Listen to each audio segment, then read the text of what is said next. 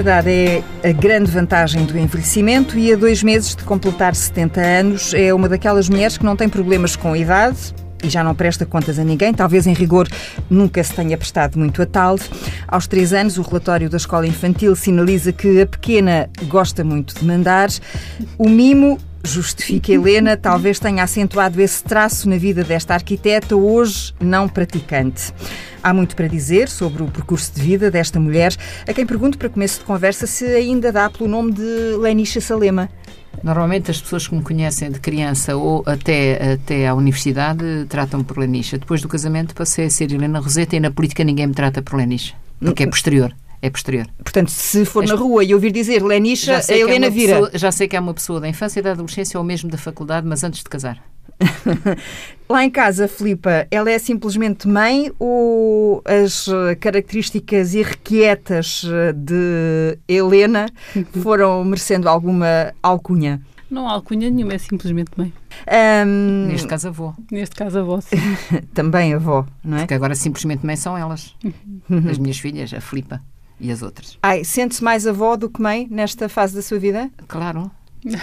Nesta fase, o mimo todo vai para os netos. E para as filhas, o que é que sobra?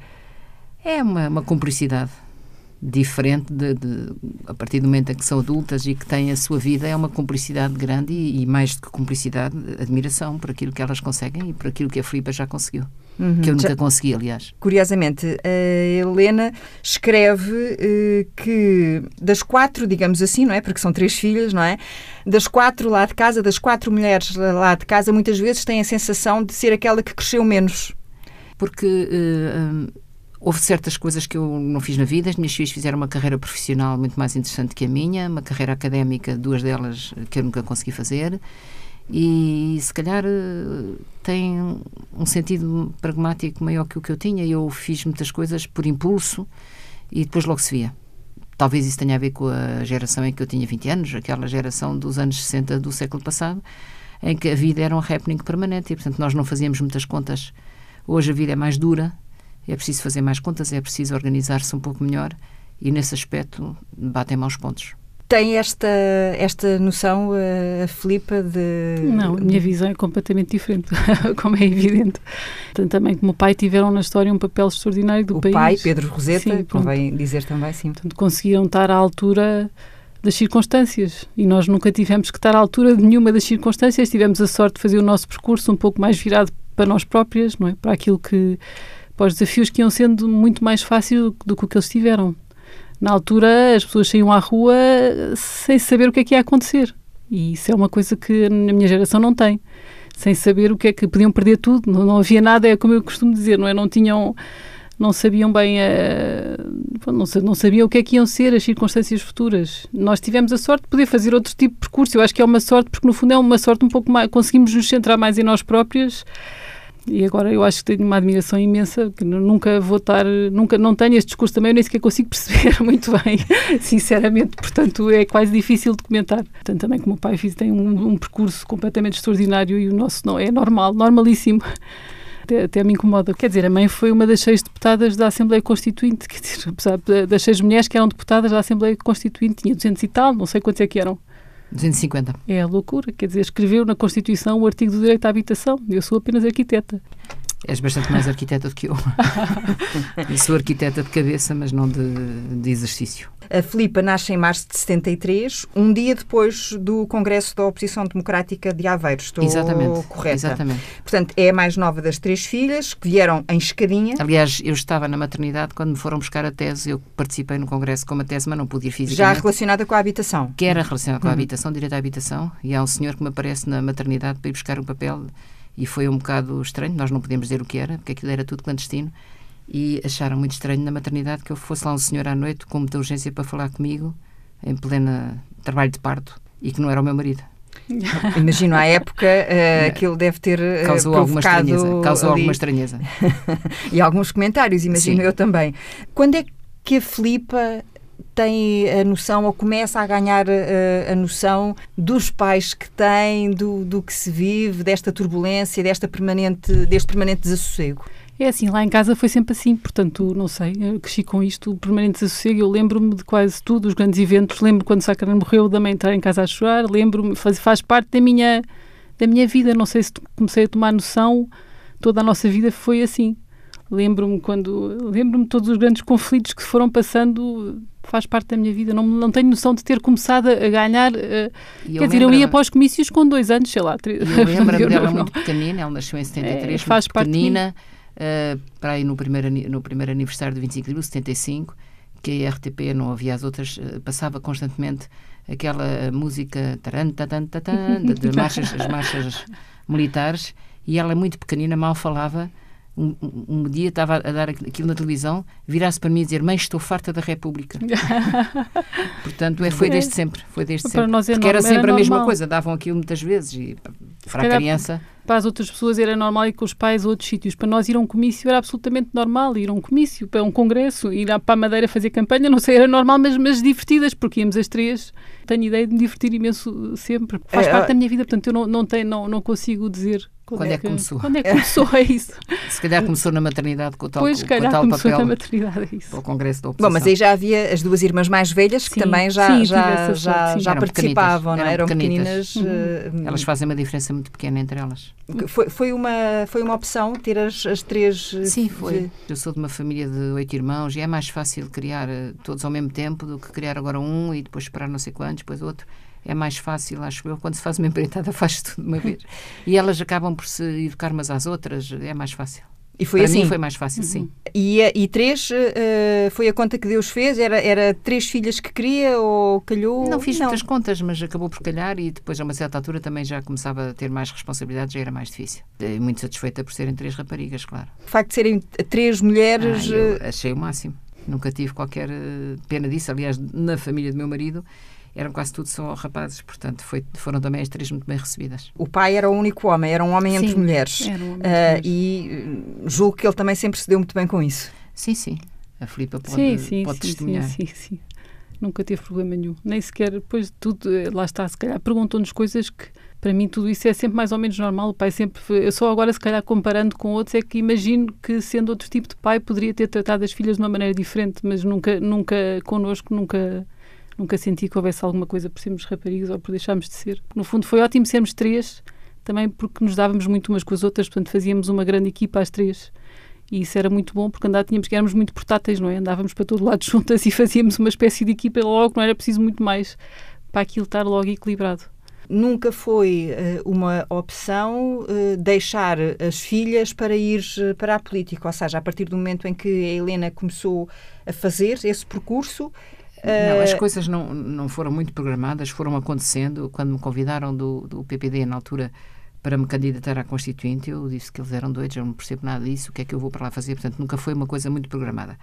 Agora, eh, a minha maneira de estar na vida é assim: faz-se uma coisa, faz-se bem, faz-se intensamente. E, portanto, com as minhas filhas a relação era essa. Quando estava com elas, estava intensamente quando estava a fazer outras coisas, estava intensamente. Agora, não se podem fazer tudo ao mesmo tempo. E quando faziam aquela pergunta célebre, como é que concilio, eu respondo sempre, eu não concilio. Eu não concilio, ponto final. Ou faço uma coisa ou faço outra. Tive a sorte de ter uma pessoa que tomava conta delas, fantástica, que era a senhora Catarina, uma alentejana fantástica, que, que, que, assumiu grande parte de, enfim, do dia-a-dia, -dia, da intendência, mas recordo-me muito bem que férias, fins de semana, não sei o quê, a senhora Catarina ia-se embora e eu ficava intensamente com as minhas filhas, porque acho que quando se tem o tempo tem que ser vivido, bem vivido, não é? E a gente não pode estar sempre com a culpa de quando está a fazer uma coisa, devia estar a fazer outra. Isso dá cabo da cabeça de uma pessoa. E, portanto, quando estamos a fazer uma coisa, estamos intensamente. Se eu estava com elas, em férias ou em fim de semana. Estava de corpo inteiro. Estava de corpo inteiro e desligava da política. Estava na política, tinha que desligar delas, obviamente. Criou ah, essa capacidade. Ah, não, é, não é bem uma capacidade, é, é também uma, uma autodefesa. Quer dizer, Sim. Uhum. nós temos capacidade de fazer muita coisa ao mesmo tempo, mas há limites para isso, não é? Portanto, sobretudo para não sentir aquilo que a gente vê muitas vezes escrito nos livros sobre mulheres, que é o, que é o problema da culpabilidade. Há um estereótipo na, na sociedade em que as responsabilidades eh, que as mulheres tenham fora da vida privada eh, são, são encaradas como, de certa maneira, está faltando aos seus deveres privados. Isto é uma coisa que é um estereótipo, mas é estúpido, porque não existe para os homens. Eu posso dar um exemplo. Quando eu fui candidata, candidata à Câmara de Cascais, a minha mãe, que era uma pessoa tradicionalista, disse-me: Estás vê lá as tuas filhas, estás, estás a, a, desleixar as tuas filhas. Não estou nada, estás a desleixar as tuas filhas. E eu dizia, oh, mas o Nuno Cassis é candidato à Câmara de Lisboa, ninguém, ninguém o critica por estar a desleixar os filhos. Ainda havia na minha geração esta diferença de tratamento. E, e, e eu nunca aceitei essa diferença de tratamento e, portanto, fomos vivendo assim. Muito carinho e muita atenção uns aos outros, mas sabendo elas que eu tinha que fazer muitas outras coisas e sabendo eu que elas também tinham a escola e os seus amigos e também tinham outras coisas. Nunca se desligou da vida delas e elas sempre sentiram sim, essa sim, presença, sim, não é? Sim, sim, uhum. sim, não é? É sempre, lá está, é a tal coisa do clássico, não é? Que eu digo sempre, não, não me tenho ideia nenhuma de algum dia terem perguntado ao pai o que é que ele fez com as filhas, que é uma coisa que me incomoda uhum. muito. É? Perguntou sempre à mãe como é que foi com as filhas e nunca perguntaram ao pai, então e as suas filhas, como é que foi conciliar a família? Gostava que começassem realmente na nossa sociedade também a ver que eh, há duas pessoas, não é? Para tomar conta dos filhos. Mas eu, na verdade, o que eu acho é, é, é a grande questão. A mãe não estava presente 24 horas por dia, mas a verdade é que estava sempre presente quando era preciso e ainda hoje é a primeira pessoa a quem eu telefono quando tenho um problema grave se quem tiver a ouvir está com este drama da culpa, eu sou a prova viva que não há drama nenhum, que as coisas vão correr bem. E não há problema nenhum e, uh, e, eu acho que os pais têm. Eu agora também sou mãe, portanto também tenho, já passei para essa outra fase e acho que acima de tudo a pessoa tem que se sentir realizada com aquilo que faz na vida. Sentir-se realizada é estar com, com, os, com os filhos, ótimo. Sentir-se realizada é trabalhar, ótimo. A pessoa tem que se sentir completa e realizada para criar os filhos completos e realizados espero eu, que esteja a fazer tão bem como a minha mãe fez comigo. A Filipa esteve a fazer um doutoramento em Londres, uhum. sem, sem qualquer apoio, ela, o marido. Dois anos, não é? Dois anos, uhum. com as crianças muito pequeninas, e fez o doutoramento e tinha que todos os dias ir pôr as crianças à escola, e buscar as crianças à escola, e fazer a comida e essas coisas todas, com a ajuda do marido, mas teve ali dois anos duros, portanto ela também sabe o que é ter que realizar-se através de um difícil doutoramento em Inglaterra e, ao mesmo tempo, educar os meninos pequenininhos, muito pequenininhos. É, foi quando eu me tornei ativista dos direitos das mulheres. como, como se costuma dizer anos, na gira, e sai do corpinho. Sai do então... corpinho, viver dois anos sem máquina de lavar a louça, a pessoa que rapidamente se torna ativista dos direitos das mulheres. A Helena uh, sempre foi uma boa aluna. Marrona mais precisamente. Estava-me a querer dizer com isso que tinha que estudar muito para ter boas notas? Marrava, quer dizer, não estudava muito, ou, mas... Ou marrava porque gostava mesmo muito de não, estudar? Não, não, tinha, sou, eu, tenho uma coisa que, não sei se é defeito, se é virtude, para mim é um defeito, eu sou muito perfeccionista, portanto, lá está, se tinha que fazer aquilo, fazia bem. E, portanto, uh, estudava bastante, estudava bastante. E era boa aluna a tudo ou havia assim, mas... Não, no eh, geral era relativamente boa aluna a tudo, aliás, eh, quando acabei o secundário ainda tive ali dúvidas para onde é que havia de seguir e depois aparece no verão, mudei da linha para ir para a arquitetura, porque ia para outra coisa qualquer, mas tinha boas notas conseguia ir para onde eu quisesse. E a arquitetura, porquê? A arquitetura, a arquitetura porque me dava mais liberdade, dava-me mais liberdade. A arquitetura era, uma, era um caminho que misturava um pouco de história, um pouco de sociologia, um pouco de desenho, que eu gosto muito, um pouco de criatividade, imaginação, arte. Tinha aqui uma mistura que nos outros cursos eram, eram mais focados numa só área. E também a, a sensação que eu tinha que havia problemas graves de habitação em Portugal e, portanto, a arquitetura também podia ajudar a dar um contributo tinha já nessa altura alguma consciência social. É, não é política isso, é ainda, mas social sim. Ao professor Nuno Portas, não é? Foi. Quando ele lhe pergunta porque é que escolhe arquitetura, e quando é para resolver o problema da habitação em Portugal. Enorme presunção da minha parte, mas pronto, mas, mas já tinha alguma consciência social. Não tinha ainda talvez muita consciência política, mas tinha uma grande consciência social.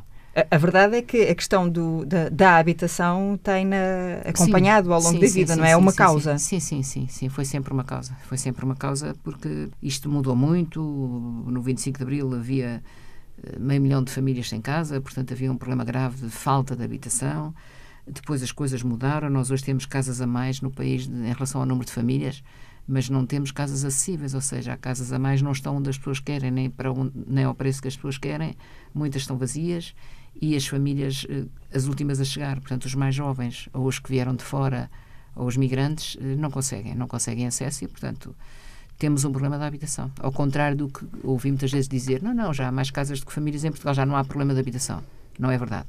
Há desigualdades muito grandes no acesso e há problemas graves, eh, sobretudo em relação a estas camadas, eh, gente mais nova, migrante e agora mais recentemente com alta de preços também a própria classe média. Portanto, há, com, as famílias mudaram, as pessoas têm vários percursos de vida, portanto, precisam às vezes mudar de casa no meio do seu próprio percurso de adultos e tudo isso é muito complicado.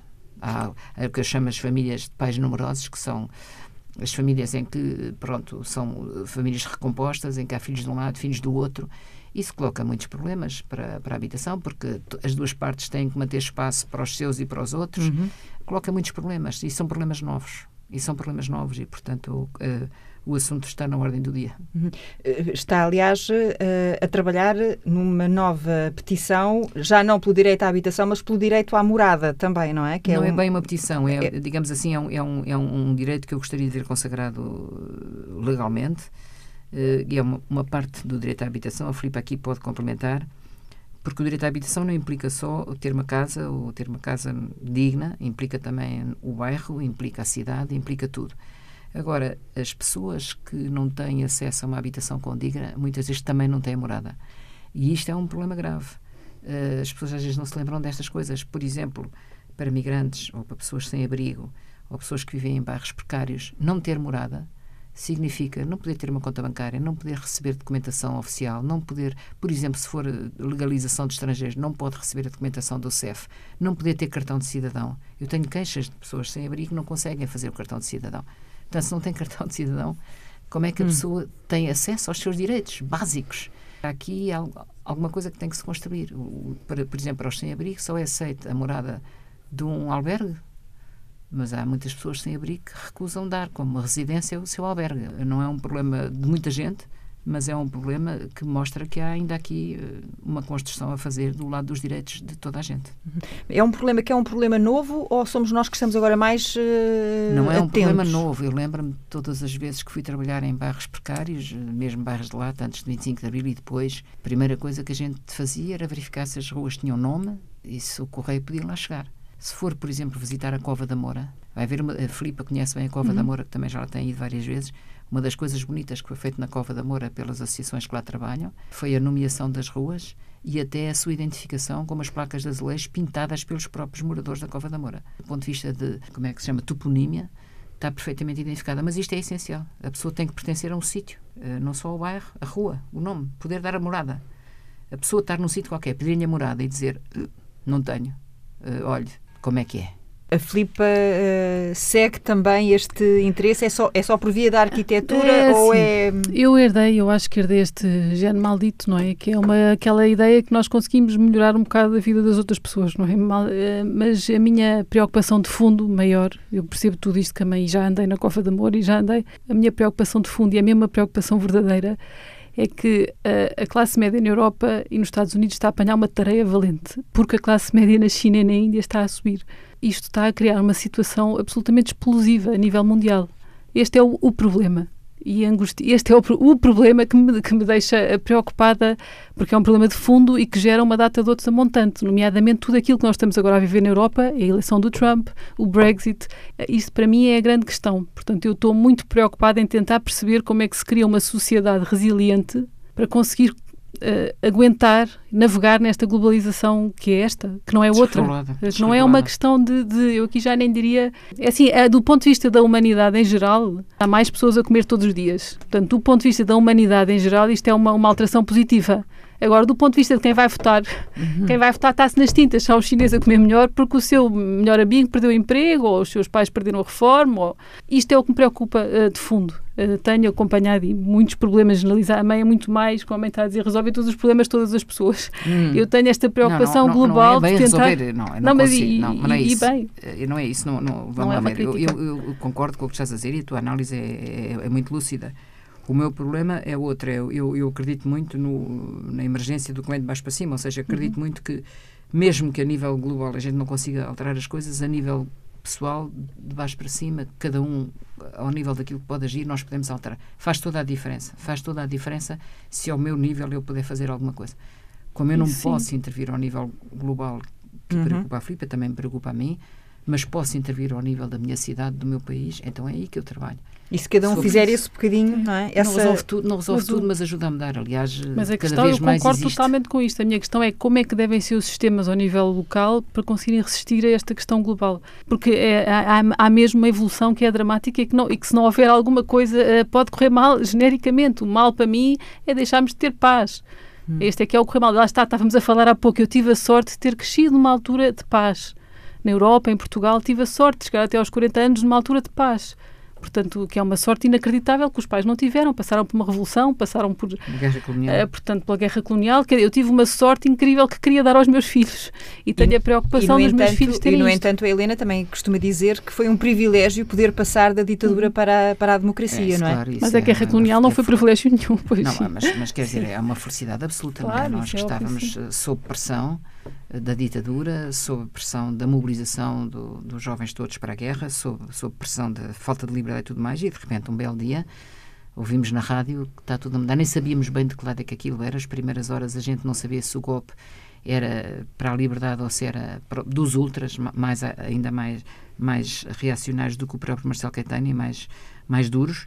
E, e, depois foi, é uma, foi uma festa, isso é evidente, isso é uma coisa que uma pessoa não esquece na vida. Relativamente à geração da Filipa, penso que o momento mais próximo do que nós vivemos, embora não com tanta intensidade, foi a queda do muro de Berlim. A queda do muro de Berlim e depois disso aqui em Portugal, muito especificamente, eu acho que o movimento eh, em Portugal pela independência de Timor teve um Sim. pouco dessa sensação de libertação, das pessoas irem Sim. todas para a rua vestidas de branco, abraçarem Movimento coletivo, não é? Movimento coletivo e alegria coletiva, hum. partilha eu, coletiva eu, de um sentimento de grande liberdade. Mas eu, curiosamente, a minha geração, uh, que é o momento que eu tenho na minha cabeça como muito nítido é realmente a queda do Muro de Berlim, não, não me esqueço de terem claro. dito que caiu o Muro de Berlim e também não me esqueço de, de depois, obviamente, Estou ali a dizer adeus, porque entretanto temos aqui um grupo é. de jovens que estão aqui a fazer uma visita de estudo e que estão ali a, a ver uh, como é que isto está montado e, de, e, que estão a ouvir também a nossa conversa.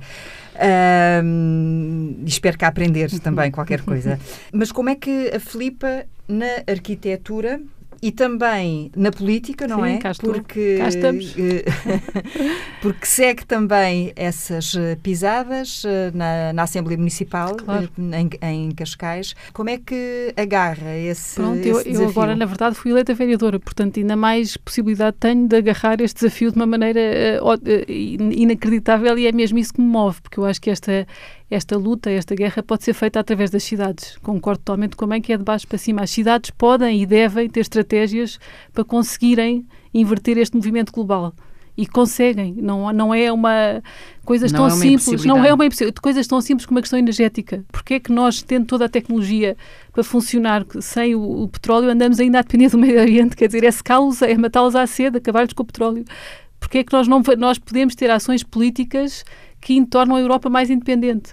A questão energética é logo uma das primeiras. A questão da água é logo a segunda. A questão da água é uma coisa que me angustia. A água vai ser um dos grandes problemas. Nós temos que começar a pensar como é que vamos conseguir plantar a chuva, como diz Não, agora já, a. Já, como é que nós já, conseguimos já é um angariar a água? Como já é que é um conseguimos tê-la? É uma expressão É uma expressão, é uma filha. expressão. É? É, não, por acaso é uma, a minha irmã também é uma ambientalista, ah. Eh, uma ativista do ambiente, não, mas ela por acaso deu-me agora um, um novo personagem que defende muito esta ideia do plantar a chuva, que é muito divertida, que é, no fundo, quando chove, nós temos que agarrar a água no nosso território, que é para ela não fugir, porque nós vamos ficar sem água mais cedo ou mais tarde. Portanto, eu já nem ponho a questão energética, que essa já temos a tecnologia e é só dar passos para chegar lá. E vou fazer tudo na Câmara de Cascais para isso, graças a Deus, com o Carlos Carreiras tenho ali uma enorme vontade política para que isto avance neste sentido. Foi uma das câmaras que foi que teve o prémio das, reconhecida pelas Nações Unidas por estar a seguir os Objetivos do Desenvolvimento Sustentável. Portanto, há a questão energética, há a questão da água e isto são passos para resolver também a questão social.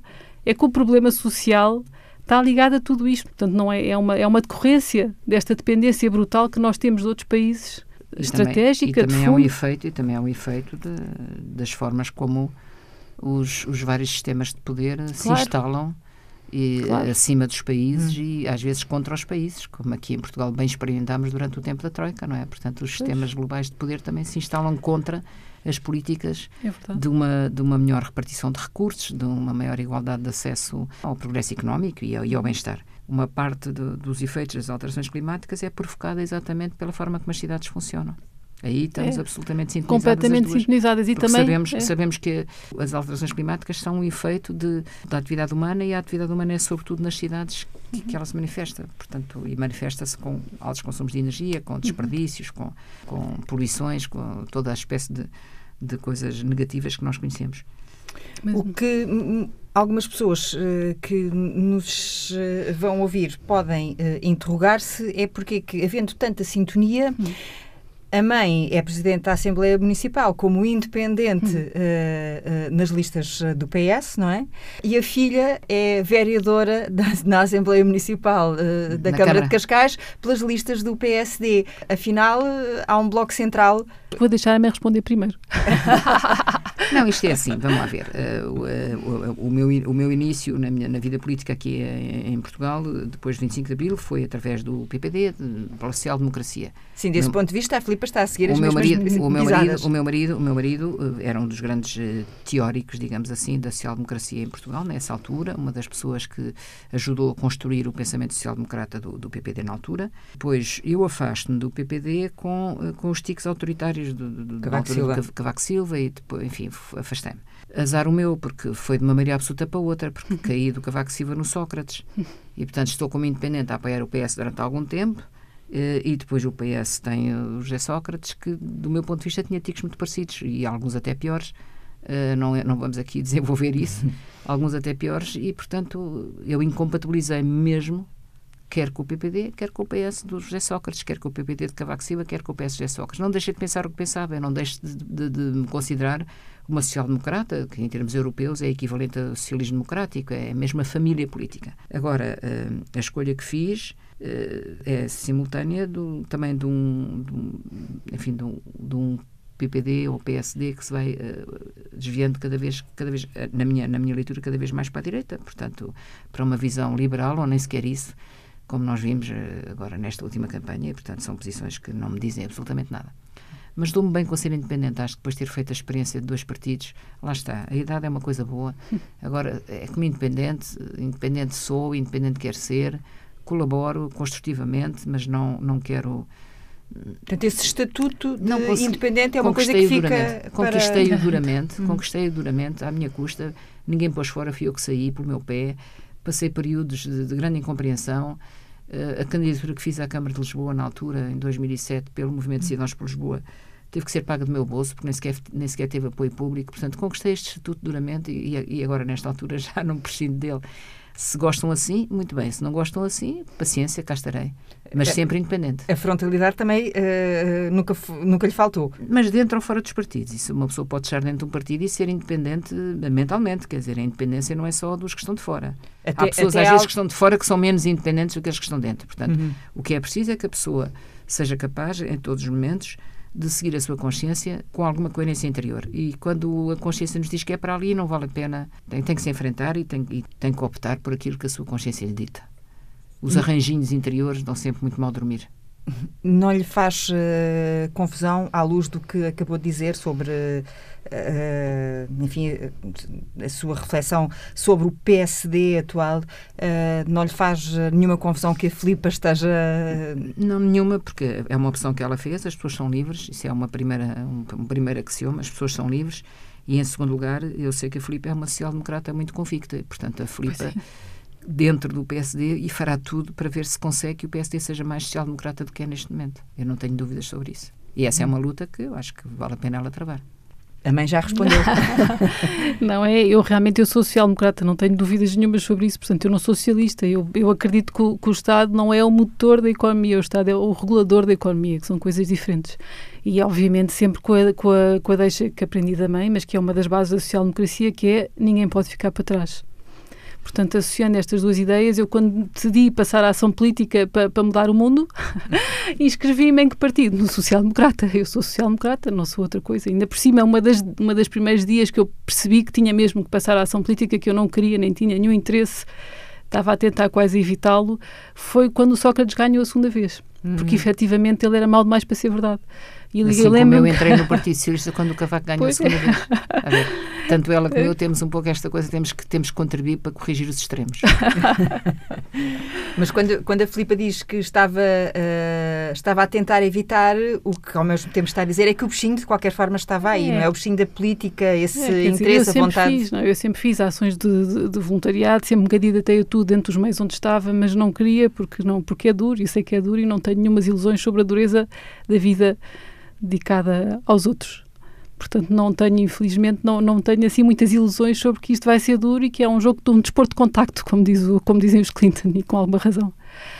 Uh, mas enfim, pronto, tem que ser, não é? A pessoa não pode ficar sentada a ver as coisas, a andar para trás e achar, olha, os meus filhos vão ter uma vida pior que o meu. que outros façam ah, não por dá, nós, não é? Não dá, não conseguimos. Por isso é que eu digo que é uma espécie de gene maldito, porque eu preferia ficar em casa à espera que outros fizessem por nós. É um gene, mas não é maldito. E não vem de mim, vem da tua avó. Vem da tua avó, da minha mãe, que era uma pessoa muito conservadora, muito católica, muito tradicionalista, mas que dedicou a vida toda a trabalhar nos bairros pobres e muitas vezes às escondidas nossas e do avô. E no dia em que ela morreu, ela chamava-se Maria do Amparo, nunca mais me esqueci disto, o prior na, no enterro disse uma frase extraordinária a senhora Dona Maria do Amparo foi expropriada em vida por utilidade pública. E, portanto, bem vês que o gene vem uhum. mais de trás. De qualquer forma, a, a Filipa já não tem, apesar da dureza do caminho, como sublinhava há segundos, longe vão os tempos em que se dizia, como a mãe, uh, vai, mas é cozer meias, não é? Em vez Ainda de... me disseram essa. Não, não, não, não, não, não, desculpe lá, é que eu agora, não é a mim, obviamente nunca me disseram nada, porque eu vivo no meio, lá está, é sempre o um problema das pessoas medirem o meio pela sua própria vida. Eu tenho é que olhar para os outros e encontrei mulheres nas mulheres sociais-democratas que, entretanto, criei no, e, com várias amigas que elas dizem vai-se para o interior do país e elas ainda ouvem coisas dessas. Portanto, isso ainda existe. Nós temos que ver que isso ainda existe. Existe, mas nós temos que explicar que não é assim. Elas já lá estão, que isso é que é a grande vitória. Elas já lá estão a fazer tudo em todo lado. São 40% das militantes do partido, portanto, ativíssimas a entrar em tudo o que é listo para, para participarem, para mudarem as suas, próprios, as suas próprias cidades e as suas próprias freguesias. Porquê que a Helena diz que as mulheres uh, têm mais jeito ou têm perfil mais do que os homens uh, para exercerem o poder, nomeadamente nas câmaras? Não é tanto ter mais jeito, mas isto tem a ver com a, os saberes, os chamados saberes femininos, quer dizer, evidentemente que todos tem, temos acesso à educação e ao conhecimento, mas há alguns saberes que as mulheres treinaram há, muito tempo mais do que os homens, até por causa das responsabilidades que tinham, nomeadamente o saber, o saber ouvir, coisa que no, no, num estatuto em que a mulher tinha um papel mais secundário em relação a, a, ao, ao, público, mas essencial no privado, o saber ouvir.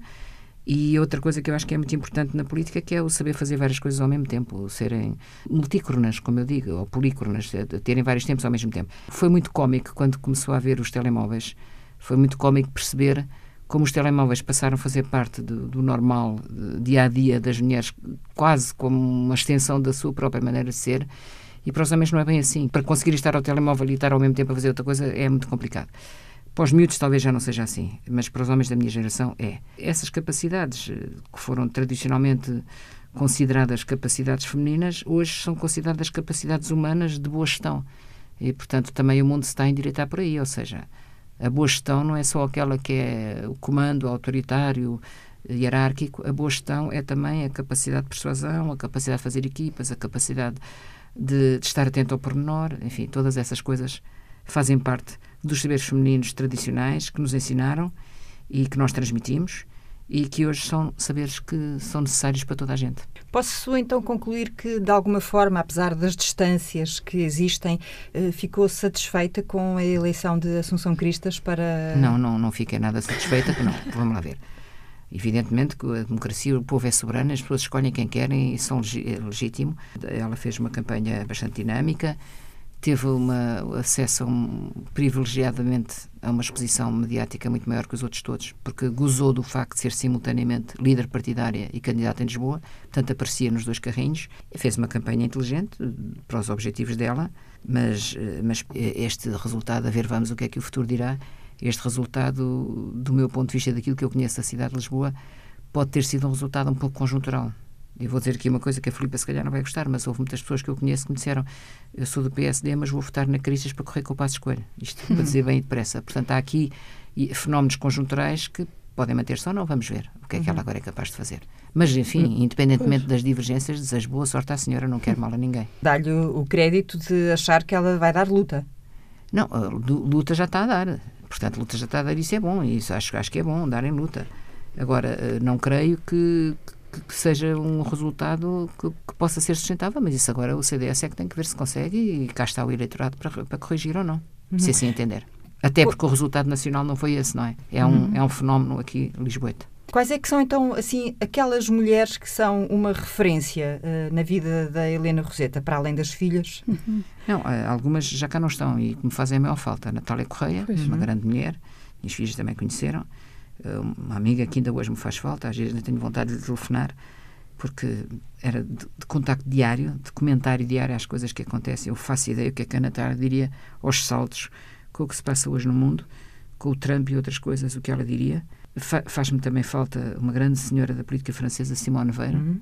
morreu recentemente e eu acompanhei muito a, altura em que ela foi presidente do Parlamento Europeu e depois candidata às presidenciais em França. Das mulheres mais, mais novas, não vejo assim nenhuma que me dê assim uma grande inspiração na área da política mas tenho grandes inspirações na escrita, grandes inspirações nas artes plásticas, enfim, na arquitetura, muitas mulheres que de facto me inspiram e que eu considero extraordinárias. A última eh, em tempo de, em leitura é Arundhati Roy, que é uma mulher fantástica indiana, que hum. tinha escrito um livro muito bonito, de outras pequenas coisas que eu gostei imenso. E lá está, dos Deus das pequenas coisas, lá está um olhar muito feminino sobre a vida e o mundo. E este último livro dela, O Ministério da Felicidade Suprema, é uma coisa extraordinária. É um livro difícil de ler, tem muita informação eh, especificamente indiana que nós temos que compreender, temos que estudar um pouco para perceber o livro, mas é um livro extraordinário em que ela denuncia de uma forma uh, feroz uh, todo aquele sistema de castas da União Sim. Indiana, as marginalidades, e em que ela, de certa maneira, os, os heróis do livro são, são, são figuras marginais, são pessoas rigorosamente marginais. A parte mais interessante do livro passa-se num cemitério em que as pessoas vivem no cemitério. Portanto, é uma coisa absolutamente extraordinária e tenho uma grande admiração por ela. Aquela mulher podia ter sido tudo o que ela queria na Índia depois de ter recebido o prémio Booker e depois resolveu entrar na militância e tem sido maltratada no seu país. No seu caso, Filipa? Vou, antes de mais, dizer que eu, eu, não, eu não acho que as mulheres sejam melhores nem piores. Eu acho é que são poucas. Tem que hum. ser mais. Pronto, isto é a minha postura, tem que ser mais. Eu, quando estava na quarta classe, acho que eu escrevi uma, uma, uma composição que era sobre o herói, não é? Vai para casa escrever sobre o seu herói e eu escrevi sobre a Natália Correia e a Fernanda Bestrinho, o que é uma coisa extraordinária, mas eram as amigas da mãe e a Natália Correia realmente era uma personagem maior do que a vida porque era, tinha aquele, todo aquele aparato e para nós, miúdas, aquilo era hum. extraordinário, era uma mulher extraordinária na, na, na, presença, não é? Entrava numa sala e, e e preenchia a sala. E a Fernanda Mestrinha era muito cómica, ainda hoje é. Ainda hoje é. Jornalista. Portanto, jornalista, uhum. claro. Portanto, era uma, para ser fiel, cientificamente correta. Eu, na quarta classe, designei estas duas personagens. Eu, obviamente, também, claro, acima de tudo. Mas é assim, na política é difícil eu ir a... Eu, obviamente, eu vou sempre... Tenho que começar logo pelo Barack Obama, porque eu não tenho esta distinção de... Que, Homens, que é um, mulheres, não, é? não tenho, nem faço. Assim, uhum. É assim, é a personagem que, que eu sigo. Há, que, há também... Que, mas seguiste bastante a Hillary. Segui bastante a Hillary, mas no sentido da eleição do Trump. Portanto, a Hillary hum. também segui, li, vi, aconteci. Ela tinha, era mesmo, também lá está, uma vida tão dorida daquela mulher. Aquilo tudo faz uma certa. E como é que ela perde ao Trump é uma coisa incompreensível. Portanto, segui. E nós temos que, através das cidades, alterar isto. E é possível fazê-lo através das cidades, porque já não vai ser grandes soluções, não existe maneira de haver grandes soluções, não há nenhum governo mundial. mundial. Não existe, não, não, ninguém vota. Quem é o cidadão do mundo, onde é que ele vota? Não é como dizia outro dia, não vota. Portanto, não, tem que ser através das cidades que nós temos que mudar de alguma maneira este paradigma. Das cidades e das redes de cidades. Uh, das redes de cidades. Global. Portanto, é por aí. É Mas por aí e vai ser o seu caminho. na política também uh, as pessoas têm que começar uh, a mudar Trabalhar a forma de fazer política. Tudo. Fazer, trabalhar muito bem nos seus sítios, como a mãe faz e bem, mas a ver como é que os seus sítios estão a contribuir para este grande problema claro. mundial. Para já perceber o problema mundial, que às vezes há pessoas que eu acho que nem percebem. Portanto, é para já identificar este é o problema mundial, não é outro. Este, e que não é um problema do ponto de vista da humanidade, porque há menos pessoas pobres no mundo. Portanto, eh, é, é, um, é um, desequilíbrio político e económico. E é uma transferência portanto, de poder. É, é, agora, portanto, para já identificar o problema e depois ver como é que se consegue combater. Eu, eu acredito verdadeiramente que se as cidades fizerem o seu trabalho, todas, uh, vamos conseguir lá chegar. Esse é o grande objetivo da Esse última é Agenda Urbana das Nações Unidas, foi aprovada ano passado e que é precisamente uma agenda urbana para o desenvolvimento sustentável e que inclui, dentro deste conceito de desenvolvimento sustentável, mais mulheres na, a gerir, uh, melhor as questões ambientais, uhum. menos desigualdade, ninguém fica para trás. Claro, é um dos princípios que está o na agenda O passo principal urbana. é o ninguém fica para trás, ninguém que é uma coisa que também sempre nos disse e isso aí somos totalmente conjuntas.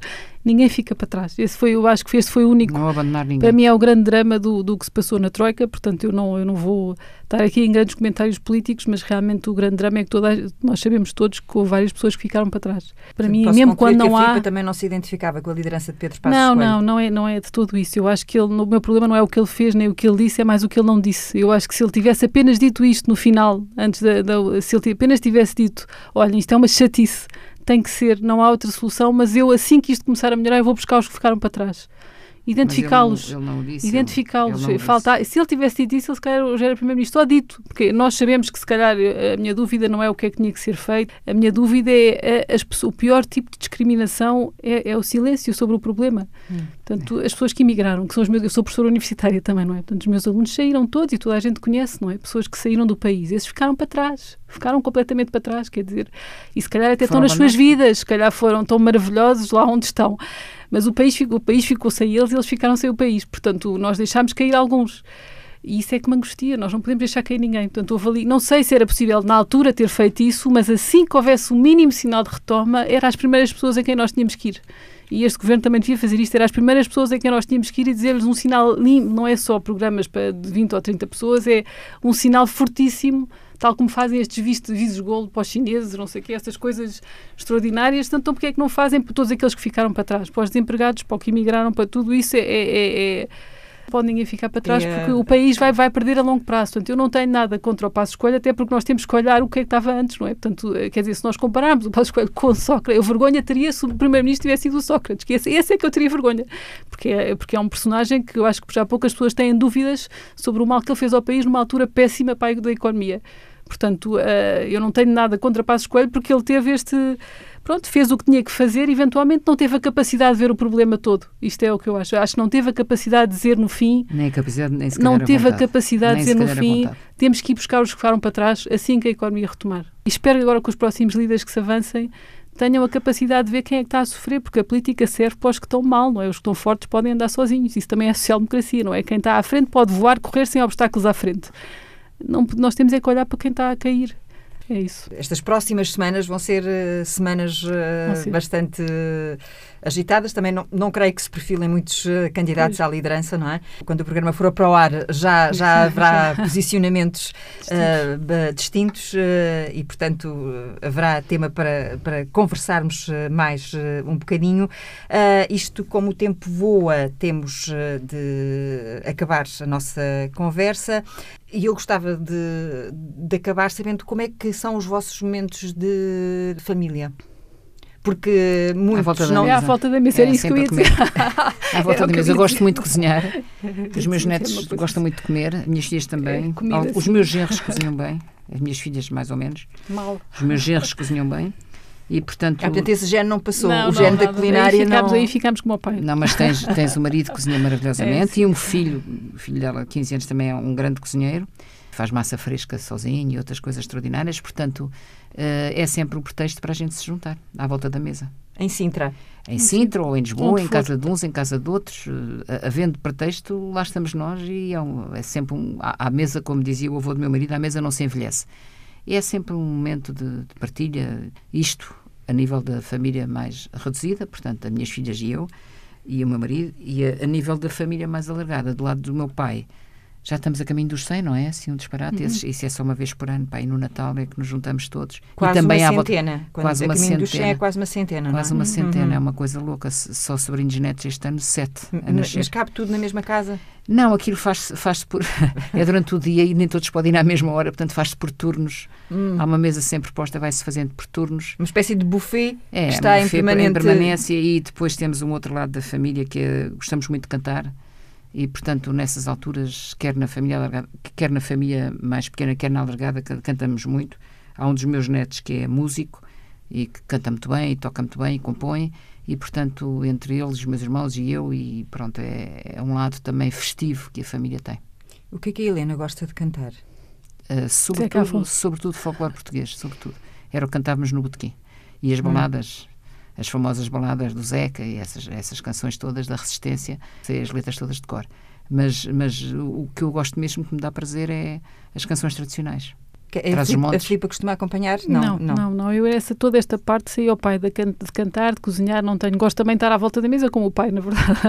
E de conversar, de bater, conversa. da conversa. Gostas sim. de viajar como o E pai? viajar como o pai também, sim. Gosto de viajar, conhecer o mundo. Tenho essa parte mais. A música não. Mas é o estar à volta da mesa é sempre bom e discutimos tudo isto que estamos aqui a fazer. É o que nós fazemos à volta da mesa, portanto, sempre foi. A mim não me peça para cantar, por favor. Não, não, não. Isso, isso eu já, isso eu já percebi que não. Ah, mas ah, eu não tenho memória de alguma vez termos ouvido a Helena Ai, tem Roseta que a ouvir, cantar. então tem que ouvir que é extraordinário. Sim. mas, ah, mas penso que seria um bom momento Vale não é? a pena, vale a completar pena. os 70 Vale a anos, dar-nos esse privilégio É, também. vale a pena. Não, mas hoje não, por amor de Deus. Meu- Ah, não, Não. ficamos para, para, para outro dia, mas fica combinado. Fica Acho que vale a combinado. pena. Uh, um dia destes, talvez acompanhada pelo neto. Talvez. Talvez. Aí é a séria. Quando foi agora a campanha eleitoral em Lisboa, eh, eu apoiei a, a candidata do, do PS às Avenidas Novas, independente do meu movimento, a Ana, Ana Gaspar, e ela convidou-me para mandatária, e chegamos ao momento da apresentação da lista, e eu disse, bom, eu, eu agora, em vez de fazer um discurso, vou cantar. E uma brincadeira só. Eh, e então, era Ana Gaspar, era eu, era Alice Vieira, uma data de meninas, todas 60 anos para a frente, todas das Avenidas Novas, e então o, o refrão era só isto. Anuncio uma lista diferente, com pessoas que deram boas novas, não há ninguém que seja mais valente que as meninas das Avenidas Novas. E ganhamos. E esta, este momento é, é a cara da sua mãe. É, completamente. É. E e lá está. Mesmo as campanhas sempre foram a cantar. Eu acho que tudo, mesmo a ação política da mãe foi sempre a cantar na rua, cantava, inventava versos, era, era, era a maneira de, de- De comunicar. de comunicar. Aliás, a, a- fotografia que eh, os ouvintes vão poder observar Hum. no site quando ouvirem a conversa tem também essa, para além Hum. do lado histórico, como eh, dizíamos quando trocámos os mails, Hum. eh, tem também esse lado bonito de se ver o que falávamos no princípio da conversa, que é a participação permanente das filhas, não Uhum. é? Eh, Que é um momento em que a Helena está prestes a tornar-se presidente da Câmara de Cascais, Exatamente. não é? Mas naquela altura ainda não sabíamos, ainda ainda não sabia. sabíamos. Estávamos todas naquela ansiedade. E percebe-se per- perfeitamente o, o interesse das, eh, das eh, três filhas, a, a, Saber se a tinha ganho ou não. O resto elas não percebiam bem, mas o problema era ganhar. Se a mãe ganhou ou não ganhou. Bom, Quem é que ganhou? Exato, e o que elas queriam era que a mãe ganhasse. Quem é que imagino ganhasse? com- Quem? Quando o, o Pedro e eu estávamos em posições diferentes, a questão era, eh, perguntava-lhes, então e lá em casa, como é que é? Então, pai de um lado, mãe do outro. E elas Ganhamos respondiam, nós. ah, não tem importância, ganhamos sempre, ou ganha o pai ou ganha a mãe. E agora na família, pelo menos, poderão dizer que ou ganha a mãe ou ganha a filha. Exatamente. Se tivermos a lutar sempre pelo mesmo bem comum, ganhamos todos. É isso.